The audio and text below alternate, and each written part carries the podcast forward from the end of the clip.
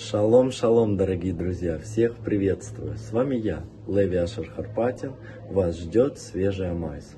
Однажды один очень уважаемый раввин мечтал отдать свою единственную дочь замуж.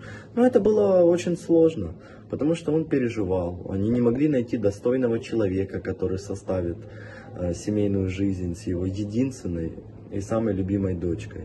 Это было тяжело, это была очень уважаемая семья, и они должны были к этому выбору отнестись очень-очень тщательно. И вот однажды ночью ему приснился сон. Э, там был его дедушка, Нахман.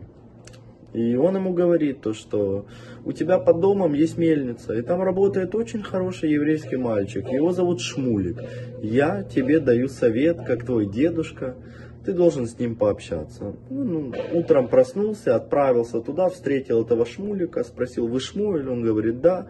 И он увидел, что парень абсолютно с глупым лицом, в ободранной одежде, разговаривает с костылями в речи. То есть, то, что, ну, это недостойная пара для его дочери.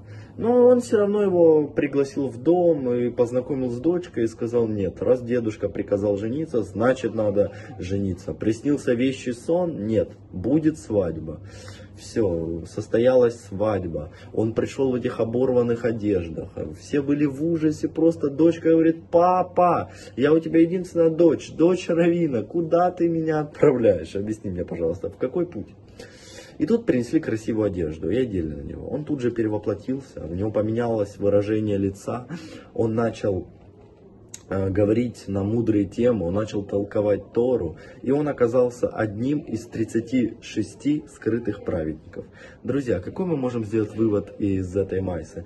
То, что мы не должны судить человека по внешнему виду, мы не должны смотреть, что на нем одето. Мы должны его привести в хорошую обстановку и начать с ним там разговаривать. Вот именно в таких моментах раскрывается праведник и раскрывается настоящая сущность человека.